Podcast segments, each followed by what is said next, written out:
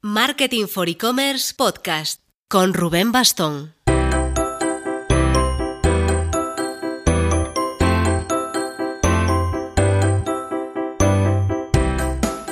Hola marketers, afrontamos la que en la práctica es la última semana productiva del año. Supongo que todos estaréis con mucho lío de cerrar cosas antes de la pausa navideña, así que me alegro de que aún así hayáis encontrado tiempo para darle al play, porque de verdad que va a valer la pena. Normalmente intento centrar el programa en un tema concreto, pero en esta ocasión había demasiado para preguntar. El ansia ha podido conmigo y no he querido acotar, he preferido preguntarlo todo, por eso este título tan amplio de Radiografía del mejor e-commerce de España. PC Componentes ganó el premio a Mejor e-commerce del 2019 en los e-commerce awards que organizamos con Club e-commerce y que entregamos en octubre de este año. A Alfonso Tomás, cofundador y CEO, llevaba meses persiguiéndolo para el podcast y por fin, esta semana tras el Black Friday, logré atraparlo.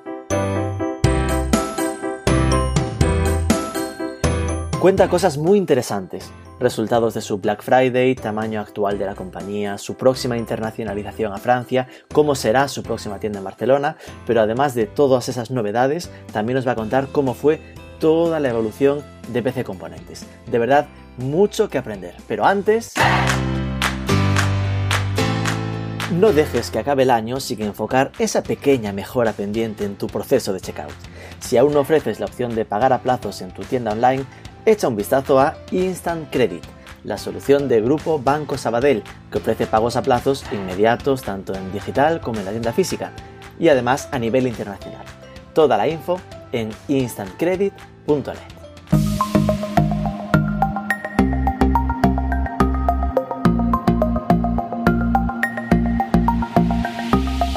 Alfonso Tomás, muy buenos días. Buenos días, ¿qué tal? ¿Cómo estamos? Bueno, por fin he conseguido atracarte para el podcast, mira que llevaba meses intentándolo. La verdad es que sí, no soy muy dado a aparecer en medios de comunicación, en podcast. Prefiero dar importancia al proyecto en sí más que a la persona, ¿no? Entonces, bueno, eh, es algo que, que no sé si hay que corregir o no, pero bueno, intento llevar una vida un poco más low profile, ¿no? Soy consciente y por eso también valoro mucho más que, que hayas estado dispuesto a participar. Sí.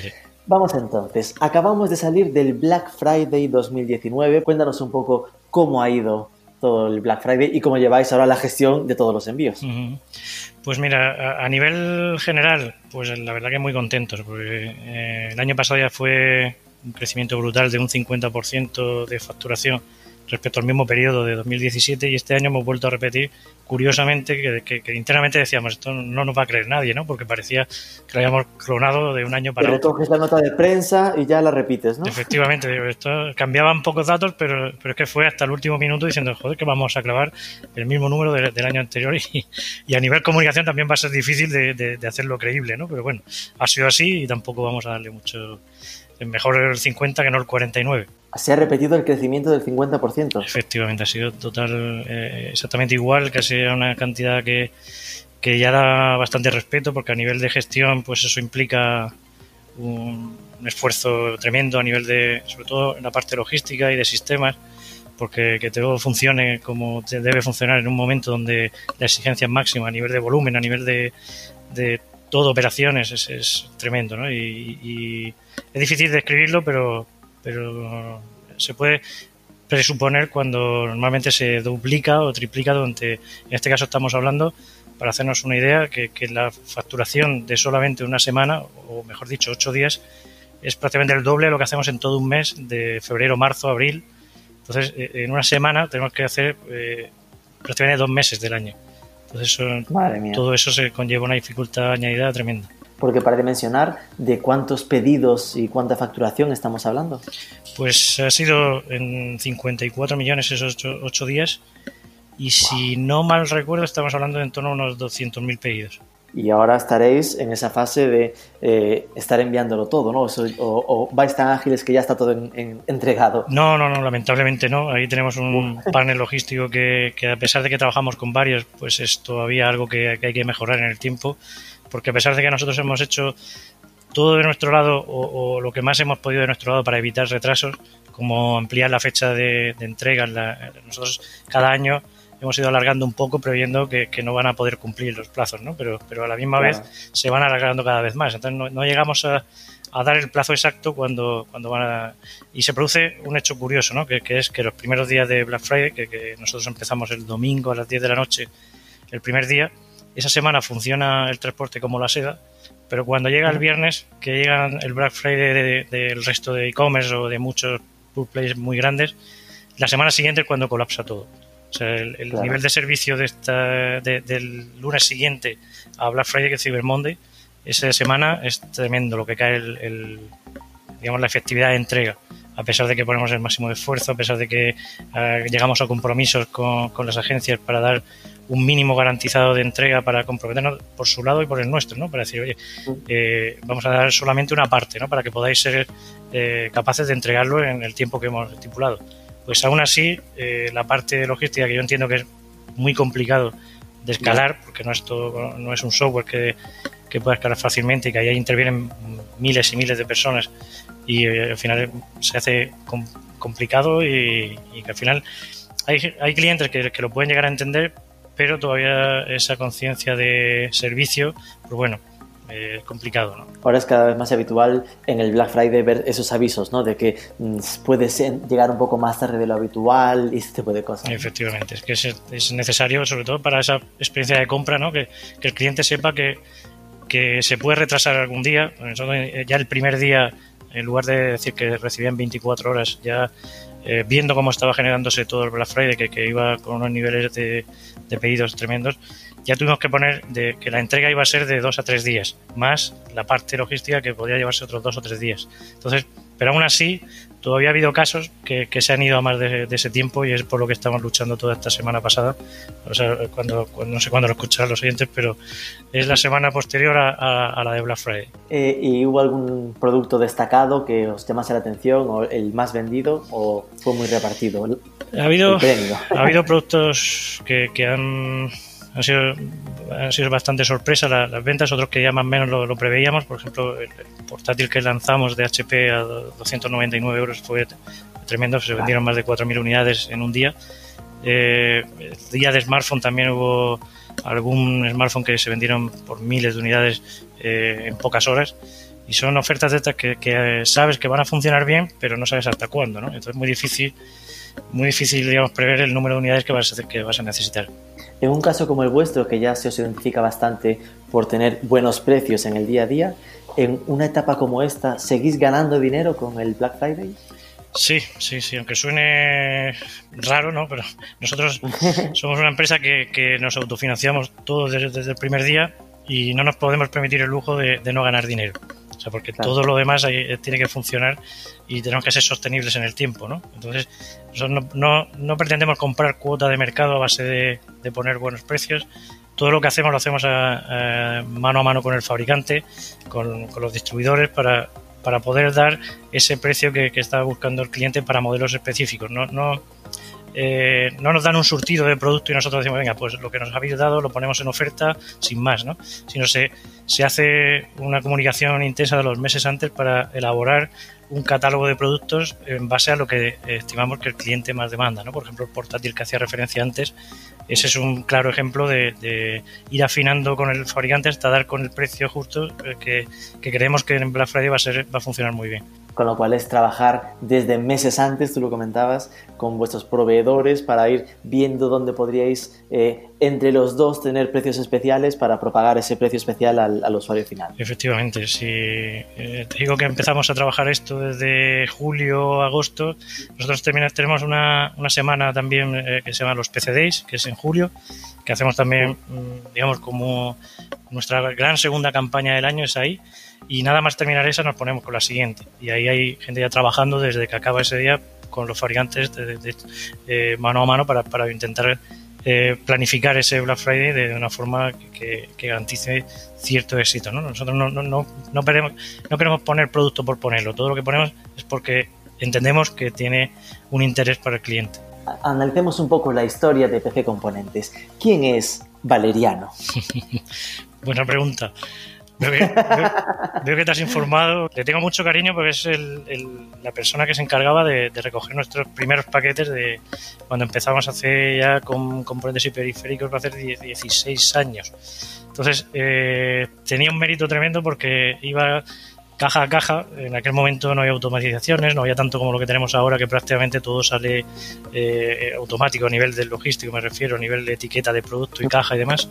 En ese momento él hacía la parte que nosotros no, no hacíamos, ¿no? desde etiquetar la caja hasta sacarla a la furgoneta con un agravante, ¿no? que es que nuestra primera tienda estaba en un entresuelo y tenía que subir y bajar pues 8 o 10 escalones cada vez que, venía por cajas para, cargar y para entregar, porque hacía las dos funciones. Eh, trabajaba con muchos de nuestros proveedores y él se cargaba prácticamente todo el trabajo. Entonces, cada vez que hablamos, cada vez que lo veo que, todavía sigue, eh, pues nos tenemos mucho cariño y hablamos de, esa época porque fue tremenda. Él, eh, fue el, inicio del e-commerce y él para nosotros fue una cosa muy novedosa y todo fue maravilloso, pero para la parte de los repartidores, los que están a pie de calle, para ellos le ha cambiado la vida de forma drástica. De entregar a pocos puntos de venta mucho volumen a ir paquete a paquete eh, de casa en casa. Entonces eso ha complicado mucho la vida. Que lo pusiste en forma, vamos, con las escaleras. totalmente, totalmente. bueno, PC Componentes es de esas historias que, gusta contar, ¿no? Es un caso de éxito, además desde el extrarradio, ¿no? Fuera de los polos de innovación oficial de Barcelona y Madrid, y además ahora sigue creciendo fuerte y muy consolidado. Eh, ¿Cómo fue eh, que este Alfonso Tomás, informático por la Universidad de Murcia, se acaba lanzando a abrir una tienda de venta de ordenadores? Porque ni siquiera es un poco el camino estándar ¿no? de un estudiante de informática. Pues es una buena pregunta, ¿no? Pero yo siempre digo que, creo que fue mezclando mm, dos, dos aficiones, ¿no? Que por un lado, a mí me encantaba el hecho de hacer webs, de, programar webs para mí, para otros, y, y, por otro lado me, encantaba cacharrear, ¿no? Con el tema de componentes, de formar eh, el PC, cambiarlo, mejorarlo, todo esto, cuando tu nivel adquisitivo es prácticamente cero, pues tienes que ir aprovechando los componentes de, de, de sobras de un lado y de otro para mantener un poco tu ordenador actualizado. Y uniendo esas aficiones, pues yo creo que fue la parte de, de oye, si también una necesidad, ¿no? Que, al final es, si yo en, base a esa afición de cacharreo de componentes y demás, me encontraba con dificultades a la hora de, adquirirlos, porque eh, no sé en otras provincias, pero en Murcia en esa época era complicado, ¿no? Eh, ir a una tienda de informática y tuviesen en stock el producto que tú querías. La mayoría era sobre pedido, tenías que esperar unos días y entonces te llegaba y entonces, bueno, para una persona que además eh, venía de una localidad a 30 kilómetros, pues tenías que ir echando viajes ¿no? para, para poder eh, adquirir un componente muy básico como podría ser un procesador. ¿no? Entonces, eh, esa necesidad de decir, joder, pues esto seguramente no somos los únicos que tenemos esta, esta necesidad. Y, y abrimos un poco la web por, por eso, tanteando un poco que a ver qué posibilidades había de, de, hacer esa necesidad y ver cómo la tenían otros. Y así nació en Componentes y Periféricos, ¿no? que fue el nombre original de PC Componentes. Correcto, sí, sí, Esto al principio era una franquicia, si no recuerdo mal. ¿no? ¿Cómo fue ese, ese, cambio de franquicia y cambiar el nombre a, independizaros? Nosotros, eh, Componentes y Periféricos fue desde el primer día. Eh, ah. El nombre, que aunque pueda parecer así un poco raro, ¿no? en ese momento, poniendo en perspectiva, es que en ese momento el, SEO, Google le daba muchísima importancia al nombre del dominio. Eso con el tiempo pues pasó a la historia y, había dominios muy raros en aquella época que todavía hoy existen, ¿no? Entonces el cambio de nombre fue precisamente por eso, por, ya no tenía la importancia que tenía, pero debíamos mantener algo del nombre para que el cliente también supiese que, veníamos de, esa web, ¿no? Entonces el cambio a PC Componentes fue mantener lo anterior y dar un poco algo más corto, ¿no? El nombre porque al final era tedioso de de decir, de comunicar, de todo. No, era un nombre, digamos, muy cool. Entonces, y, por lo que comentabas del formato franquicia, eh, en ese momento sí, eh, nosotros necesitábamos un, apoyo a nivel de distribución. empezábamos de cero, no sabíamos muy bien cómo funcionaba la distribución en informática y la franquicia pues la vimos como un modelo, oye, pues te lo da prácticamente todo. Ahí te complicas la vida mm, lo justo. pero eso tiene su parte buena y su parte mala, ¿no? Y, y al final es que el servicio que nosotros dábamos al cliente era, eh, era muy mejorable. ¿no? Eh, en aquel momento estamos hablando de que para eh, un pedido de un cliente que te hiciese que no tuvieses en stock, pues teníamos que esperar entre 3 y 6 días. Eso era algo que, no, nos cuadraba, ¿no? Esto se tiene que poder hacer de otra manera. Entonces empezamos a, o sea, nos quitamos la franquicia en el momento en el cual eh, empezamos a ver que había otro formato de distribución, que era mucho más directo, que podía estar en 24 horas, y ese fue, digamos, la base de, de lo que tenemos hoy día es trabajar con el fabricante, trabajar con la distribución, pero en unos plazos muy, muy rápidos. Esa agilidad en la entrega de, mercancía, de entrega de material para poder enviar al cliente también con la máxima rapidez. Creaste PC Componentes con Francisco Yufera. Correcto, con mi socio. Eh, ¿Cómo repartís un poco? ¿Él sigue estando en el proyecto? ¿Cómo repartís las funciones? Nosotros dentro del grupo eh, hicimos un, hicimos un grupo de, de, empresas para poder un poco diversificar. ¿no? Tenemos varios proyectos, uno de ellos es de, de tema financiero y desde hace tres años mi socio Francisco está dedicándose a esa parte más de, finanzas que si algún día te interesa, pues bueno, yo te puedo poner en contacto con él, que es un crack en este sentido. Y la parte, digamos, más de distribución, pues esa parte la gestiono yo. Tú más en vez de componentes y él más gestionando los dineros que vais ganando para, invertir en, otras en diferentes proyectos, efectivamente. ¿Os planteaste en algún momento el mudaros, sea a una capital en Alicante, Valencia o a Madrid o así? ¿O teníais claro que esto no debería ser necesario?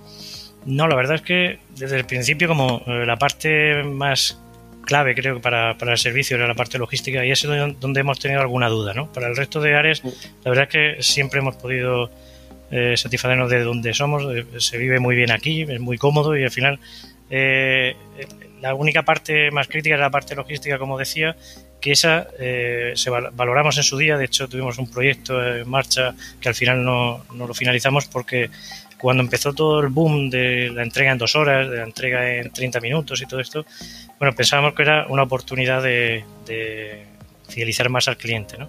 Lo que vimos eh, coincidió también con la apertura de la tienda que, tuvimos en Madrid y desde ahí hicimos los primeros test para la entrega de en dos horas, ¿no? Eh, la sorpresa para nosotros fue que, no era un servicio demandado eh, de tanto en cuanto el precio fuese el mismo que, o sea, o un pelín más caro que, el que te entrega 24 horas. O sea, el, cliente o nuestro cliente, por el tipo de producto, entiendo, salvo que sea una urgencia a nivel profesional o algo así, pues es difícil o es complicado que pague un plus, aunque sea pequeño, por tenerlo antes. Entonces ahí revertimos el proyecto y, fijamos otra vez, de, digamos, la base nunca la hemos movido de Murcia, pero ahí confirmamos que de momento todavía eh, desde Murcia en 24 horas se puede llegar a cualquier punto de la península, 48 en Baleares y en Canarias, pues bueno, en 3-4 días más, agrupando como hacemos eh, una vez a la semana. Ahora PC Componentes estáis ya, por lo último que encontraba, más de 400 empleados, ¿no? Sí, depende del momento del año, pues ahí andamos, entre 400 y 500 ahí andamos. ¿Y cómo fue el proceso, ¿no? De al final ser una tienda de ordenadores, eh, un poco orientada a, Internet, como fue el principio en 2003, 2005, a, ahora tener este tamaño y ser, eh, según los últimos datos que veía, la típica estadística, estatista os coloca como la el cuarto e-commerce español, ¿no? Detrás de Amazon, el Corte Inglés y, Carrefour. Por lo que tú comentabas, además, todo autofinanciado, en plan, ¿cómo fue ese transcurso, este crecimiento? Nuestro modelo es que dista de, lo actual, ¿no? Del modelo startup que, que necesita una ronda de inversión una tras otra para llegar a un crecimiento en el que ya es rentable. Como decía, nosotros desde el primer día tenemos claro que tenemos que ser rentables porque no, no queríamos llegar a ese modelo. De, no queríamos, no, que no sabíamos ni que existía en ese momento. O sea, estamos hablando 2003, hablar de startup o de rondas de financiación ahí, eh, no sabíamos ni lo que era. O sea, nosotros sabíamos que, que queríamos crecer porque estábamos viendo que había una demanda, eh, además en e-commerce, pues, se empezaba ya a hablar de todo esto. Eh, en aquel momento era comercio electrónico, ya pasó a e-commerce, es más cool, ya parece que. Pero en aquel momento era una tienda online y era lo, típico, ¿no? Eras tienda online o offline. Todo eso de Omnichannel llegó después. Entonces, llegar desde donde estábamos ahora, pues ha sido mm, reinversión continua, contar con, un talento que la verdad mm, es nuestro, nuestra principal potencia a nivel de, equipos, los responsables de equipos, los, los, equipos en sí mismos son verdaderamente talentosos y eso es lo que permite que al final podamos estar donde estamos, porque sin, sin esa reinversión y ese equipo se hubiese sido imposible. Y aparte, pues estar que como no, en el momento adecuado, porque eh, siempre lo digo también, estar a, intentar hacerlo hoy día sería imposible. Nosotros eh, nos permitió en esa época eh, crecer de una forma orgánica, entre comillas, tranquila, porque no había unos players que estuvieran ahí posicionándose como lo han estado estos últimos 3-4 años. En aquella época podíamos hacer cosas que, era de mucho de, prueba y error, ¿no? Y, pruebas de concepto, pruebas de que nos beneficiaban de tanto en cuanto que no lo hacía nadie en ese momento, ¿no? Entonces, pues todo era un poco disruptivo. Y Amazon entró en, España en 2011, por eso aquello de que tuviste esos 6, 7 años iniciales de, sin, sin, tantos grandes players dentro, ¿no? Porque al final de repente se metió Amazon, obviamente ahora estáis compitiendo con MediaMark, FNAC, con todos los, grandes. ¿no? ¿Cuál crees que es a día de hoy el secreto para que PC Componentes pueda estar compitiendo con estos mm, grandes jugadores a nivel internacional? Para mí sería haber mantenido, mejor dicho, mejorado la experiencia de usuario. ¿no? Y, además de eso, mantener un precio razonablemente bueno. Digo razonablemente bueno porque eh, siempre hay mucha competencia y entonces pues ser el más barato en todo es muy complicado, pero siempre estamos a un precio de mercado de, lo que mejor hay en el mercado. ¿no? Esa, mantener esa experiencia de usuario e intentar mejorarla en el día a día y obviamente haber mantenido esa comunidad que, pues nosotros tenemos más que clientes tenemos una comunidad de clientes detrás que viene desde los primeros días desde ese año 2003 y que todavía eh, los contactos, ellos orgullosamente nos, nos contactan diciendo, oye, yo soy cliente desde hace 15 años eh, y así, entendiendo que así va a tener un mejor servicio, que nosotros intentamos darlo igualmente el mejor servicio para todos, ¿no? Pero pero como es algo que, nos llena de, orgullo cada vez que tenemos un contacto de esto, que es a menudo, ¿no? Y que creo que también es otra de las claves, ¿no? haber eh, eh, empezado tan pronto y haber adquirido todos esos clientes y haberlos fidelizado, pues lo que a, día de hoy nos hace poder estar, digamos, en la batalla con estos gigantes que, que de otra forma sería impensable. ¿En qué sustanciarías la buena experiencia de compra que provoca PC Componentes. Cuando te llega un paquete, que es algo normalmente una caja de cartón muy fría, muy pues lo abres ¿no? y, que te aparezca algo ahí que bueno, intentamos que sorprenda, por eso vamos cambiando cada cierto tiempo. Hemos mandado desde gominolas, bolsas de patatas, tarjetas para con, con caramelos, con chupachups, hemos probado de todo, todo lo que quepa dentro de un paquete.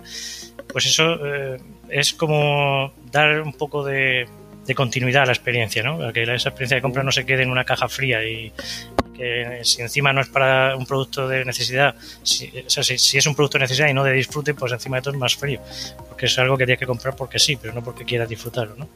Esa parte de, experiencia, pues básicamente es un detalle, pero que bueno, que dentro de todo lo que eh, generamos, pues bueno, podríamos nombrar desde eh, habrás oído hablar también de él porque nos han preguntado a menudo por él. Eh, el algoritmo que, hicimos para la agencia de transporte, que para el tema de las entregas a, domicilio, nosotros nos encontrábamos con un problema y era que cada agencia eh, funcionaba diferente o tiene unas, tasas de entregabilidad diferentes, incluso dentro de la misma provincia, por localidad.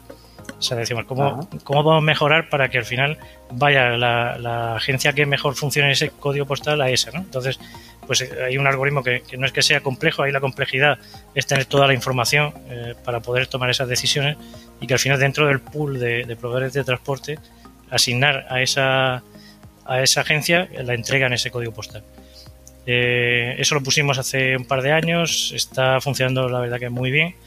La última novedad que le hemos incluido es que además de eso pues permite al usuario seleccionar la que quiere porque esto estaba muy bien, pero había gente que, oye, que, que yo soy amiguete del, del repartidor de Segur de mi pueblo, ¿vale? Pues, pues claro. dije a partir de ahora Segur y no te vamos a obligar a que sea el que mejor efectividad da. Informamos que, que esta eh, posiblemente no es la mejor agencia, pero oye, ya dejamos responsabilidad que el cliente elija. Sí, pero ya solo eso, ¿no? En plan, como tenéis ese pool de proveedores, eh, tener la información y que el criterio no sea el que más barato sale a vosotros, sino el que sabes que le va a llegar más rápido o el que mejor entrega, ¿no? El que no tiene menos tasas de no está en casa o de, o de venir de vuelta. Efectivamente, es que viendo los datos eh, sorprende, ¿no? Cuando una misma, eh, o sea, dos agencias diferentes en la misma localidad se pueden llevar 15 o 20 puntos porcentuales de diferencia en entrabilidad eh, en un código postal, que puede ser un barrio. Y dices, joder, pues vamos a intentar enviarlo por el que mejor funcione y no por el... Eh, en un inicio valoramos que el cliente pudiese elegir, pero al final eh, el nombre de la agencia tiene más relevancia que la efectividad. O sea, suele irse mucho por, cómo debe de bien ganar el branding la agencia de transporte a la hora de ser elegida y eso no, no, se reflejaba igual a la hora de, la efectividad de entrega.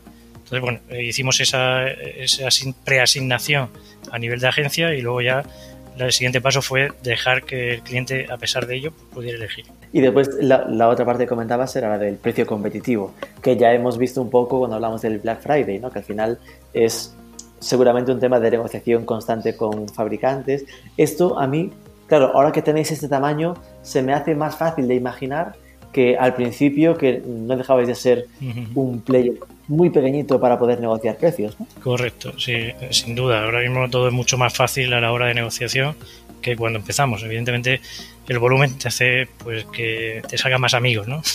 Yo siempre lo digo porque porque he vivido la época en la cual éramos el enemigo público número uno y ahora que, es todo lo contrario. ¿no? Entonces esa parte de, de intentar eh, que confíen en nuestro proyecto para que nos den esas tarifas especiales, esos eh, productos eh, especiales, esos productos promocionales que pueda encontrar que son interesantes para el cliente, nosotros desde el principio tuvimos claro que teníamos que apostar por aquellos fabricantes y distribuidores que apostaban por nosotros, ¿no? y esos no eran los más grandes.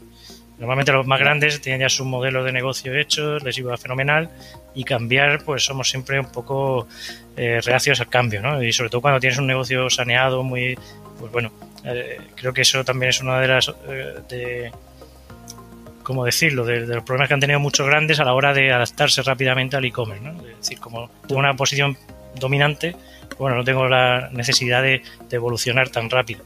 Sin embargo, cuando han querido reaccionar quizás se han visto un poco que, no era el momento. Decías que tuviste una época en la que erais el enemigo. ¿Esto por qué iba? a decir, que había proveedores que nos querían vender porque estabais cambiando el modelo o algo así. Efectivamente, si cualquiera de que, empezase por aquella época se sentiría reconocido en el hecho de que cualquier fabricante le hablabas de e-commerce y era como, no, nosotros no, que, es que solamente queréis reventar el precio.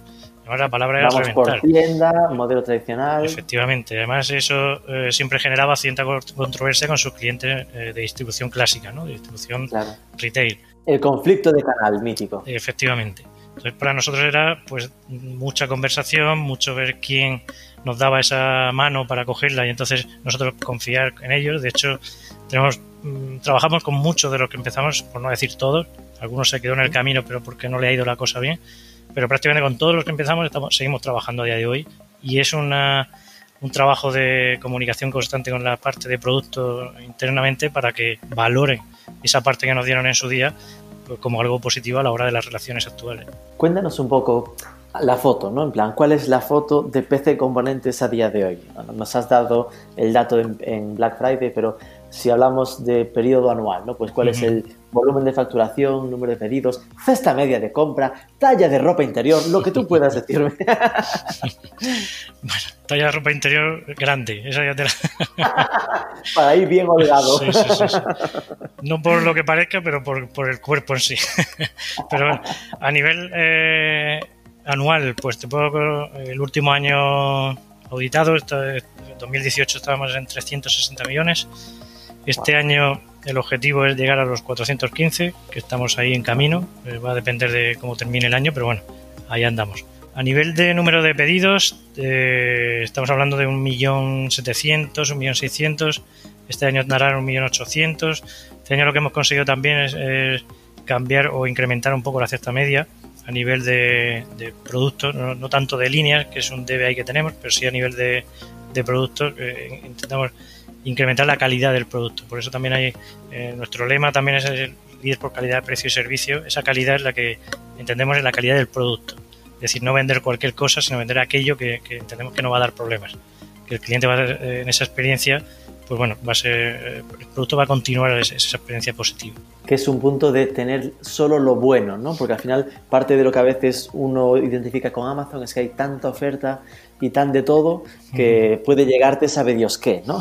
Efectivamente, nosotros trabajamos con fabricantes, eh, trabajamos de una forma muy selectiva a nivel de fabricantes y distribución, sobre todo fabricantes, es que nos generen cierta confianza a nivel de eh, ratios de devolución, ratios de averías, todo eso, eh, en cuanto se detecta que está por encima de un rango medio, eh, lo, limitamos, ¿no? Porque no queremos eh, que todo al final, no hay peor experiencia de compra que tengas que tramitar una garantía. Y que todo vaya bien y cuando abras el paquete y lo pruebes la primera vez, digas, bueno, pues no funciona como debería funcionar. Eh, si se avería al cabo de año y medio porque le ha dado un uso intensivo, bueno, eso puede ser, puede tener cierta, bueno, se puede corresponder con, con algo real, ¿no? Pero cuando eh, la avería se produce en los primeros días y además usándolo poco, eso eh, genera una, una, experiencia de compra muy mala que, intentamos evitar a toda costa. ¿no? Pensamos que la mejor experiencia de compra es aquella que no necesita un servicio por venta. Y no me llegaste a decir la cesta media. Venga, ah, cesta media, sí. Perdona. Sí, la cesta media eh, está en torno a los 250 euros, masiva. Que es una maravilla para cualquier e-commerce, pero acá hay que contar que con vosotros, bueno, supongo que estará muy dividido, ¿no? Entre el que compra ordenador y la parte más de periféricos o cosas más accesorias. Efectivamente, podemos vender un cable de 3 euros a un PC de 4.000. Entonces, claro, eso es una media que, bueno, hay que darlo, pero que, realmente eh, cambia mucho el, tipo de pedido dependiendo también del cliente. Hace poco lanzasteis el PC Componentes Premium, ¿no? De tener una tarifa plana para tener los, los, los precios de no tener gastos de envío. ¿Eso qué tal? ¿Está funcionando bien? ¿La gente se va apuntando?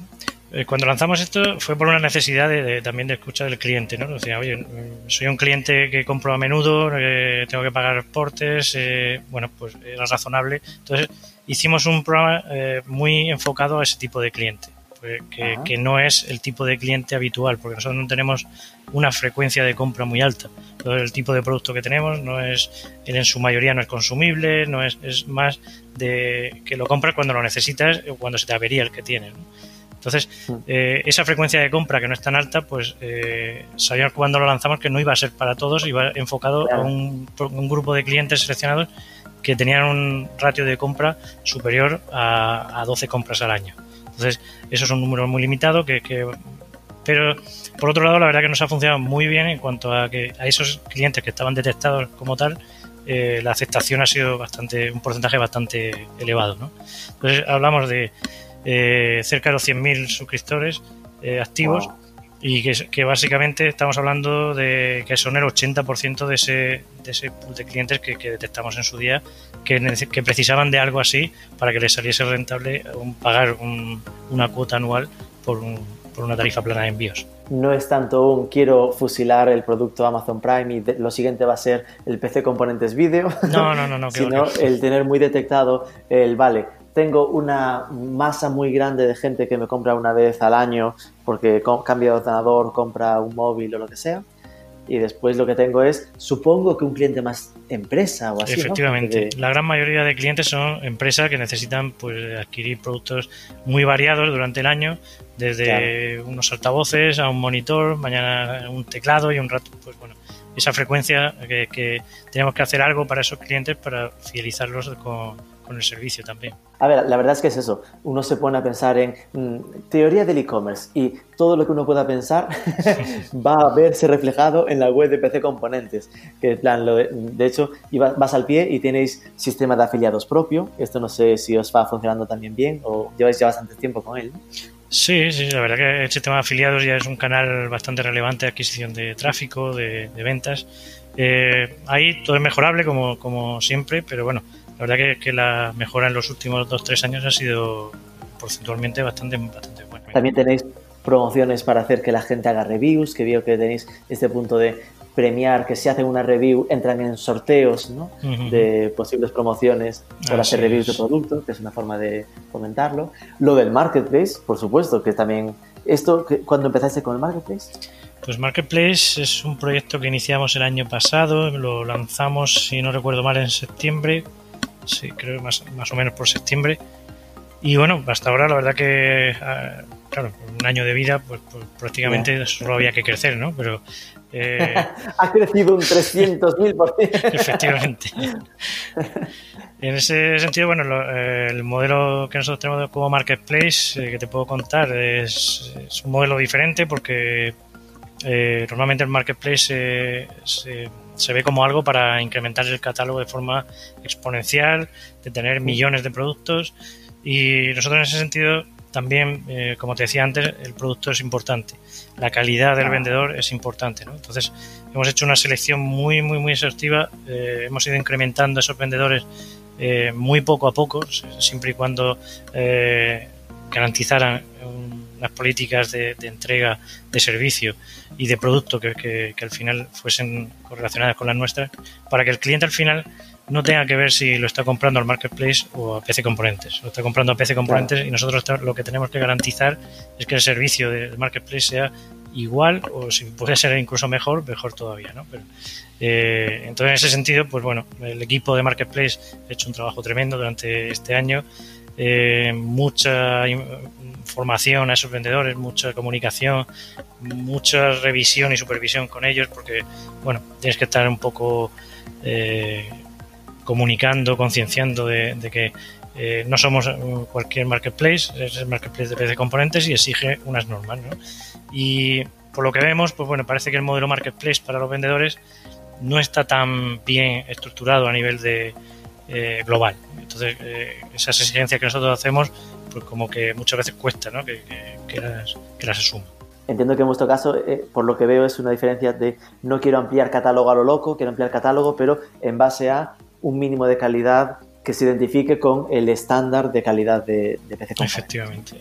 Por ejemplo, el, modelo de, venta marketplace de vendedores eh, de chinos, nosotros tenemos cientos, y no miles de peticiones de, vendedores mm. chinos que quieren entrar, ¿no? Pero eh, y no quiere decir que, por ser chinos tenga que ser malo, ni mucho menos. Hay productos chinos que, es muy, muy bueno. Pero ese diferenciar dentro del el grano de la paja, digamos, hay que eh, sacar y extraer ahí la calidad del producto, pues es algo que, nos lleva bastante tiempo, pero creemos que es algo que, el cliente agradece al fin y al cabo cuando, cuando compra el producto que, tiene cierta calidad. Y después lo que se nota es que muchos están pasando por este mismo camino, ¿no? En plan, eh, a poco que hay e-commerce que tienen un tamaño medio grande, están todos dando el paso a querer convertirse, eh, a tener esta capa de marketplace como Amazon o como PC Componentes.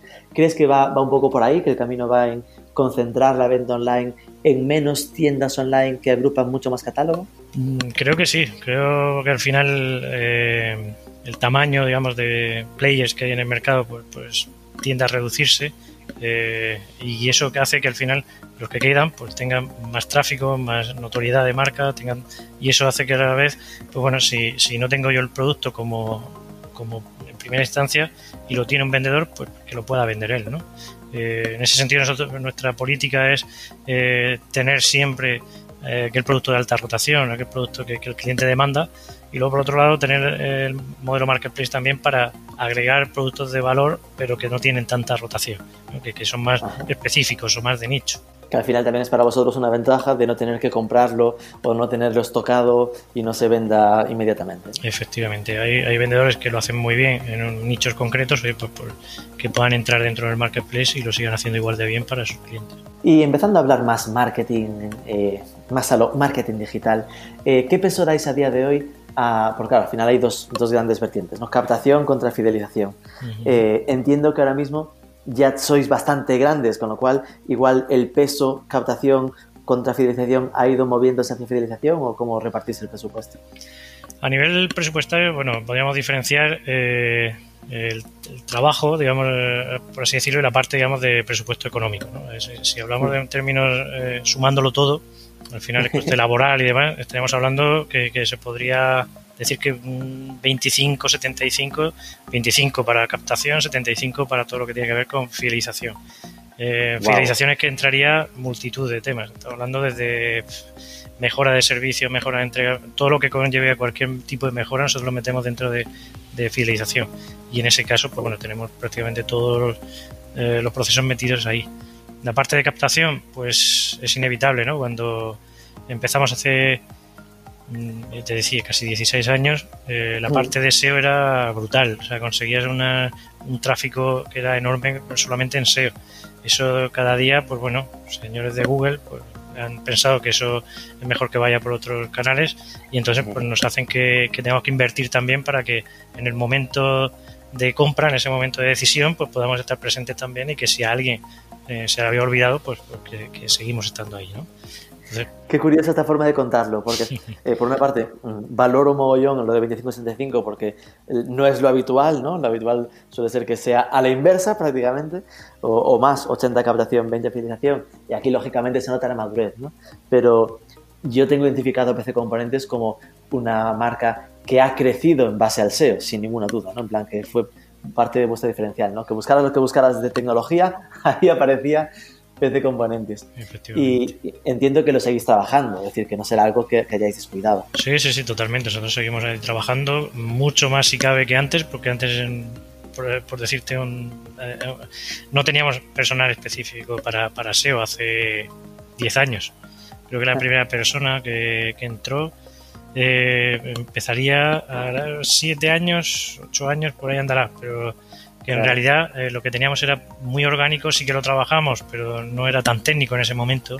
Eh, era todo mucho más de contenido, de, que detectase las palabras clave, los keywords eran muy, muy relevantes, el nombre del dominio, como te decía.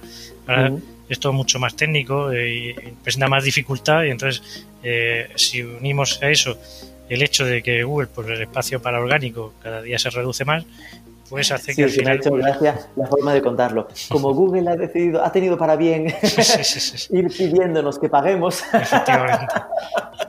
pues hemos tenido que ir pringando cada vez más en SEM, en Google Shopping, entiendo entre líneas, ¿no? Efectivamente. Ha sido el camino. sí, sí, sí, totalmente. Y la captación va por ahí, es decir, entiendo que también metéis pasta para anuncios sociales, ¿no? Para la parte más de Facebook, Instagram y todo Sí, sí, sí. Ahí estamos en todas las redes sociales, hacemos no grandes inversiones, pero sí que entendemos que tenemos que estar sobre, sobre todo en momentos clave, tipo Black Friday, PCDs, momentos ahí tenemos que estar siempre. Luego la parte de shopping eh, y ads de AdWords, o sea, de Google tenemos que estar siempre también.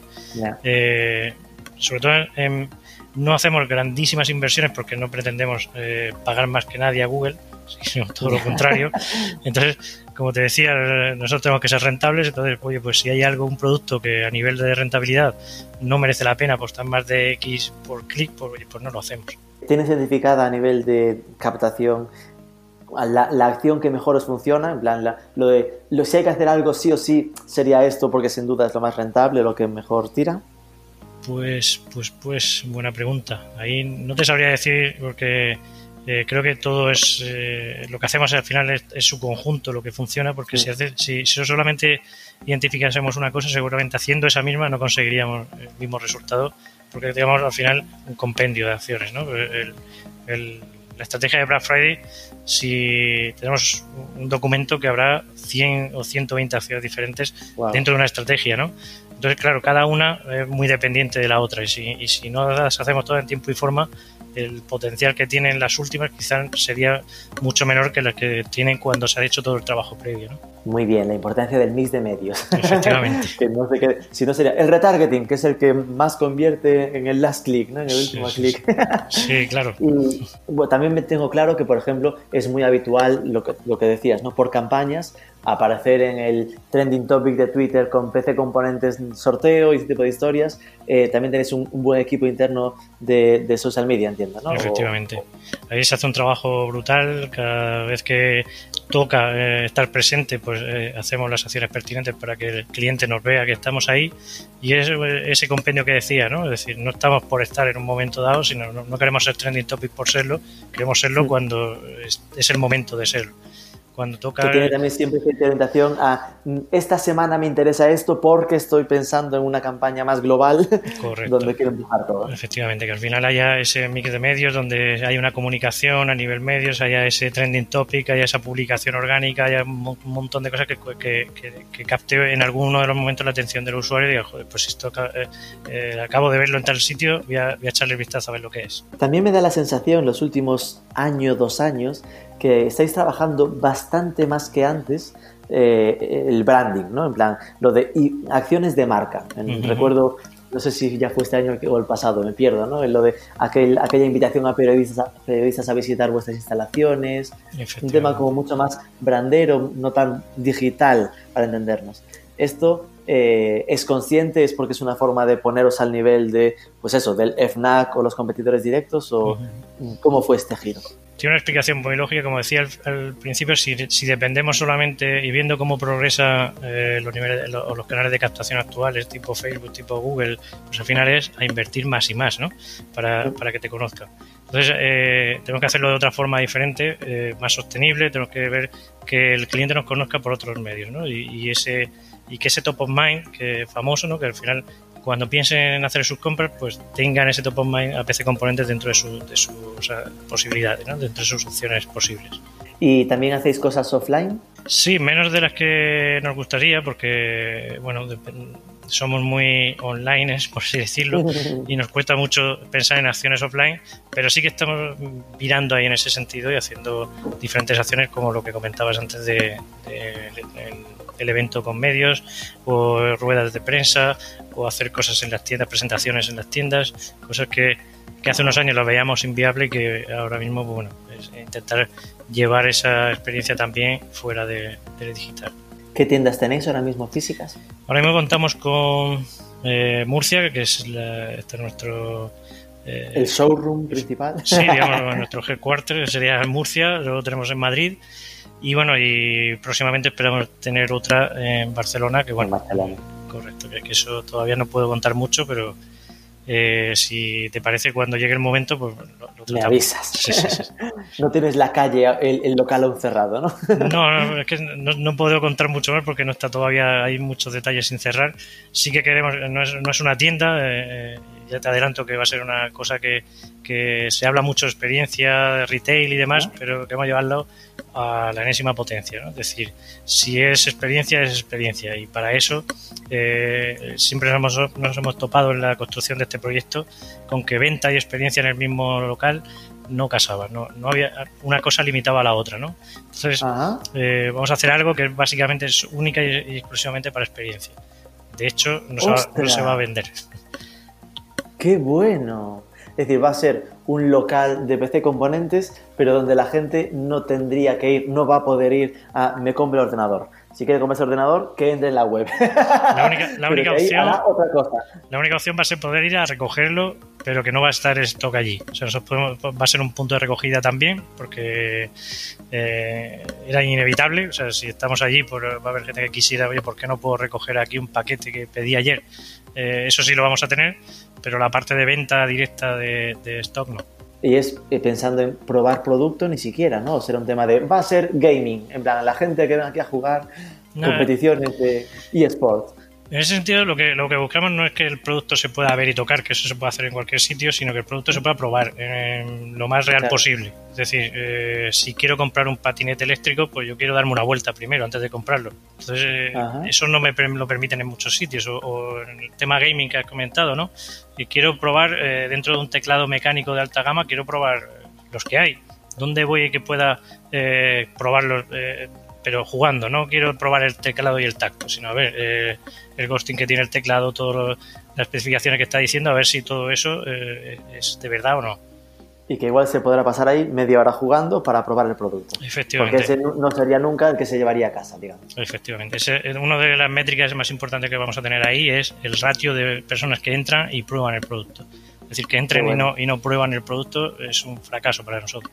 Estoy pensando que serán los mismos ratios míticos de web. El ratio de permanencia, el, ratio de abandono, en plan que no se vaya sin clicar en un producto, que, que, pruebe el producto en tienda y que esté media hora será mejor que que esté cinco minutos. Ahí tenemos la colaboración con los fabricantes, es impresionante porque eh, es una acción que no es solamente para nosotros a nivel de branding y estrategia, digamos a nivel de, de captación, porque al final el fabricante es una pieza clave dentro de, esa experiencia y habrá formaciones y habrá presentaciones y todo esto que, es parte del, fabricante, ¿no? Es como eh, una, un centro de experiencia para aquellos que, eh, fabricantes que no se pueden permitir uno propio. Es decir, hay fabricantes tipo Apple que pueden tenerlo, pero hay otros que no se pueden permitir todo eso y que tener un espacio para poder tener su, su producto, su, ah, para probarlo, para incentivar esa, esa prueba, pues eso, la verdad que, han tenido una aceptación con los fabricantes brutal. Qué chulo, ¿para cuándo contáis más o menos con, inaugurarlo? Si todo va como estimamos, eh, febrero marzo. Y a nivel de fidelización, eh, en el recuerdo en el Digital One to One habías dado una charla, bueno, parte de tu equipo, hablando de la, la, capa de personalización y automatización, ¿no? Que eran como vuestros vuestras grandes obsesiones. Efectivamente. Mm, ¿Con qué herramientas trabajáis esto y qué, se está trabajando en este sentido? Pues ahora mismo estamos eh, trabajando con varias herramientas. Una de ellas es nuestra. Eh, estamos constantemente eh, comparando, digamos, rendimientos de una y otras. Y ahí lo que, lo que pretendemos es que el producto se muestre al usuario que le interesa ese producto. ¿no? Es decir, tenemos las típicas listados de productos o pues los listados más o menos se puede filtrar, pero en la home, por ejemplo, de una web, pues siempre intentar eh, desde el principio que esa experiencia sea lo positiva que, esperamos, ¿no? De dar a ese cliente, antes de que el cliente haya entrado dentro de nuestra web, o bueno, a través de analítica de datos previos con diferentes partners y demás, poder tener ese, eh, ¿cómo decirlo?, eh, ese punto precio dentro de una familia de productos que sea acorde a, los gustos de, ese cliente sin que él haya entrado previamente a la web. Es decir, desde el principio mm. ya intentar que eso sea lo más personalizado posible. A nivel de newsletters, entiendo que también trabajáis con ciertos con cierto perfilado, ¿no? Que no se le enviará una newsletter mensual a todo el mundo igual y este tipo de historias. No, no, no, eso dejamos de hacerlo hace ya un tiempo. Ahora lo que hacemos es, dentro de, de ese eh, conocimiento de cliente que tenemos, en base a esa experiencia, en base a, esa navegación, eh, pues bueno, le vamos mostrando el artículo que, creemos que es el mejor para ellos, ¿no? para, a nivel de que se, alinea más a su gusto, por así decirlo. Y entonces eh, ahí, pues repito, tenemos diferentes algoritmos con los que trabajamos, unos propios y otros de herramientas de terceros, que constantemente estamos eh, intentando eh, comparar rendimientos y decir, oye, pues aquí funciona mejor este, aquí funciona mejor otro, y entonces ir perfilando los que mejores funcionan a, de cara a, esa personalización. También he leído en alguna de las cosas que fui viendo para investigar que estabais en fase de internacionalización, porque a día de hoy entiendo que estáis sentados en España, no sé si a Portugal hacéis envíos si, si os llegan pedidos, sí, pero que está como el reto de Francia, ¿no? Esto entiendo que es parte del reto también para 2020. Efectivamente. Nosotros, bueno, ya trabajamos en Portugal desde hace tres años al menos, tres que recuerde, seguramente será cuatro, pero bueno, entre tres y cuatro años vamos ya en Portugal. en Portugal está creciendo a un ritmo brutal, estamos hablando que el Black Friday ha estado en torno al 150% de crecimiento respecto al año anterior. Bueno, eh, pero eso no vale, porque ser tan pequeñito, 150 suena muy bien, pero parte de una avance baja. Sí, sí, sí, efectivamente, ahí el, el volumen es totalmente diferente, eh, pero sí que el, que el, ritmo de crecimiento, no, no por nosotros solamente, sino porque el e-commerce ahí está creciendo ahora, eh, lo que no había crecido en años anteriores, algo lo, parecido a lo que pasó hace aquí quizás tres o cuatro años. ¿no? Están ahora creciendo a un buen ritmo y, y ahí estamos muy, muy contentos. Ahora toca el paso a, Francia, que ahí estamos pues, elaborando todo el proyecto. Eh, estimamos que para 2020 podemos tener algo ya serio. Ahí la, cuestión es que, eh, a diferencia de otros e-commerce que, que la internalización es mucho más rápida porque despliegan al final el envío a otros países y no hay ningún problema. Nosotros mm. eh, la logística es clave, ¿no? dentro de nuestra de nuestro servicio no se contempla un, un envío a tres o cuatro días. Entonces esa parte que lo que queremos es tenerlo allí localmente con panes o propio, pero sí establecerlos en Francia para poder dar un servicio competitivo allí. Francia es un mercado muy muy maduro y no y más en tecnología eh, y no podemos llegar de cualquier manera. Si vamos es para, para hacerlo bien. Es decir, que ahí no es un tema de, bueno, ya sirvo desde Murcia como hasta ahora, querréis tener una base en algún sitio del centro de Francia o, en algún lugar de Francia para poder entregar con garantías. ¿no? Efectivamente, estamos valorando diferentes localizaciones para poder entregar también en la medida de lo posible el máximo de la población en 24 horas y ahí estamos justamente en ese proceso de, definición. ¿Francia por cercanía o digo, os planteáis en algún momento que fuera, imagínate, Polonia que hubiese mayor oportunidad, ¿sabes? Porque Francia al final es meterse en un país muy competido, ¿no? Que es complicado. Efectivamente. No, la, la parte, digamos, racional diría, oye, vamos a otro sitio que, esté menos competido y tal, pero esta es la parte más de, reto, ¿no? Es decir, vamos a ver si somos capaces de hacer algo interesante en Francia, seremos capaces de hacerlo en otros países quizás no tan desarrollados o tan maduros a nivel de e-commerce. Y bueno, también ponernos ese reto de, de, de superación, ¿no? Es decir, vamos a ver cómo podemos eh, hacerlo en Francia y a partir de ahí valoramos otros países o no. Pero bueno, todo eso es como vamos a hacerlo bien aquí y después ya, ya veremos. Como te decía al principio, sí, te decía eh, al principio, no, tenemos inversores detrás que nos estén forzando a tener que hacer una cosa u otra. Entonces, tenemos cierta libertad en ese sentido, eh, a nivel de decisión. Ahora estaba pensando en el dato de, los 400, 500 personas en el equipo y mi pregunta era lo de cómo se reparte, ¿no? En plan, cómo es la estructura en headquarters, cuánta gente tienes en marketing, como a grosso modo, ese que no vas a saber el dato exacto, pero para en un orden de magnitudes, ¿cuánta gente tienes ahora mismo para social media? ¿Cuánto para las newsletters? Sí, sí, sí. Bueno, pues el equipo de marketing propiamente, pues bueno, tenemos la parte de producto dentro de marketing, ya, ya estaría en torno a 60 personas. ¡Joder! Estamos hablando de que la parte de producto, por esa eh, eh, la importancia que te decía antes en las negociaciones, en ese eh, trabajar de la mano con el fabricante, estamos hablando que son 20 personas solamente para, para eso. Entonces, todo lo demás, toda la parte de afiliado, toda la parte, bueno, definimos el, el, departamento al final por una parte de estrategia, comunicación y branding, tenemos la parte de adquisición de tráfico, el área de conversión y luego toda la parte que viene de, de, BI, Big Data, todo lo que viene para analítica de datos. ¿no? Y, todo al final eh, converge digamos, en esa parte de, equipo completo de marketing y producto. Y visto en perspectiva eh, de estos ya casi 16 años de, de, empresa, ¿cuál crees que fue el momento más duro, más chungo, más difícil de PC Componentes? Pues el más complicado te diría, eh, fue cuando eh, la tercera, creo, mudanza ya que hicimos. tercera, madre mía. Sí, sí, sí. Porque de inicio eh, intentábamos no, no, tener que ir a un polígono. Era algo que evitábamos a toda costa porque teníamos esa sensación de, joder, vamos a ir a un polígono y el cliente, esa parte de tienda que nosotros eh, nos visitaba y también por un factor de confianza, iban a la tienda a ver si existíamos realmente, ¿no? Entonces, perder eso era como algo, bueno, no lo perdimos, pero sí que eh, lo debilitábamos mucho porque el, digamos el polígono más cercano pues ya estaba, no sé, 7 kilómetros y no es algo agradable, por lo menos aquí en Murcia hay mucha distancia entre polígonos y, ciudades y no es algo que, que al final sea, sea, igual de agradable que ir a, una tienda de, pueblo. Entonces, en ese sentido, cuando nos, movimos allí, eh, al polígono, pues bueno, fue un caos tremendo porque pasamos de de tener una nave, bueno, no era nave, era un bajo comercial de unos 700 metros, a una nave que, en almacén solamente ya eran 1500 y que pasamos de saber eh, el personal de almacén sabía todo perfectamente dónde estaba ubicado a el, caos más absoluto porque encima no nos funcionó bien eh, el sistema de ubicaciones que diseñamos en, ese momento. Oh. Eh, es esto de, estar diseñándolo y cuando llega el momento de la verdad, como no se había probado antes, pues no funciona bien. Entonces, y, eh, lo que un viernes por la tarde, además, seguro. Creo que fue un lunes, en eso tuvimos, tuvimos precaución, pero aún así, y fue la, la única vez en, la historia que hemos tenido que parar voluntariamente la web durante oh. dos, tres días. Dije, pusimos el cartel de no se puede vender porque no, no éramos capaces a, sacar la producción de pedidos que, nos habías entrado esos días. Es decir, eh, si entraba, no, recuerdo, en aquel momento estábamos hablando de eso, fue 2011.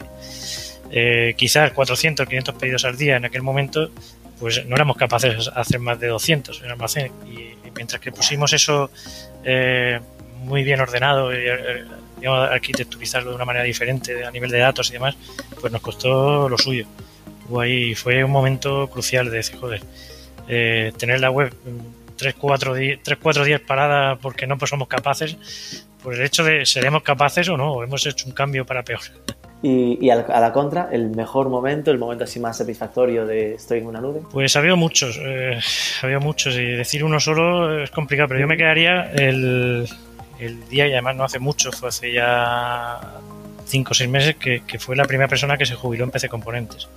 Es algo como. Nosotros tenemos una plantilla muy joven, pero bueno, es, es además un familiar de, de mi socio eh, y fue algo eh, que estuvo ahí desde el principio prácticamente y claro que durante casi 16 años tener eh, esa trayectoria y llegar al momento de la jubilación es como un punto y aparte en, el, en, la trayectoria de una empresa. Es decir, joder, ya esto ya no es la empresilla aquella que montamos en su día, que hay alguien que se ha jubilado aquí. Hablando con pure players digitales como vosotros, no muchos podrán decir esto, ¿no? Ya tenemos un jubilado. Efectivamente, para nosotros es un hito. Es el único y no hay perspectiva de que haya a corto plazo tampoco.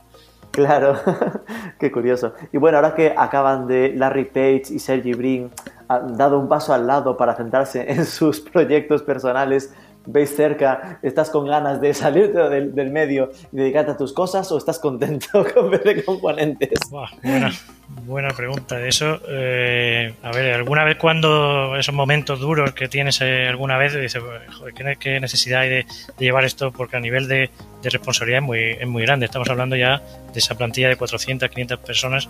Es, complicado, ¿no? Pero al final, digo, joder, si lo pienso desde el punto de vista de qué, qué me gusta a mí hacer, a mí me, gusta crear cosas, ¿no? Y, tanto la parte de, invertir, pues bueno, es una parte más de que está muy bien, conocer mucho mercado, ver qué, se hace a nivel de innovación, eh, pero eh, a mí me gusta lo que es crear cosas, ¿no? Y ese, ese poder estar eh, como mucho a nivel de mentoría o cosas de ese tipo, pues no, no me atrae realmente de tanto. La última, la última ya del todo de verdad prometido.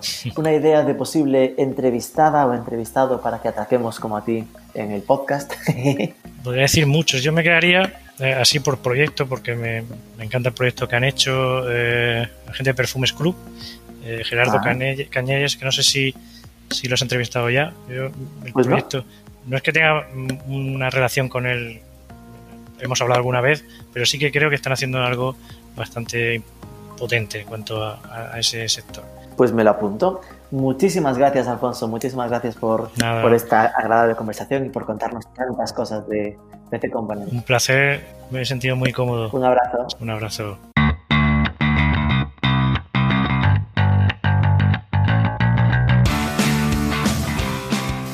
tremendo. Crecimiento del 50% en este Black Friday respecto al año anterior, que ya habían conseguido también otro 50%. Y lo que supone en la práctica vender en una semana dos veces más de lo que se vende normalmente en todo un mes. Queda claro además que detrás de los buenos precios de PC Componentes hay mucho trabajo de negociación y conceptualización de producto con los fabricantes, que van a por calidad, no por volumen de catálogo, que invierten mucho más en fidelización que en captación.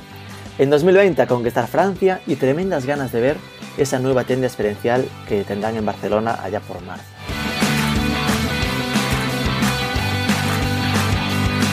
Al micrófono Rubén Bastón, director de Marketing for E-Commerce. Si habéis llegado hasta aquí, que se note, dadle like, dejadnos un comentario en ebooks o una review en la app y sobre todo suscribíos que es gratis y nos escuchamos el próximo lunes.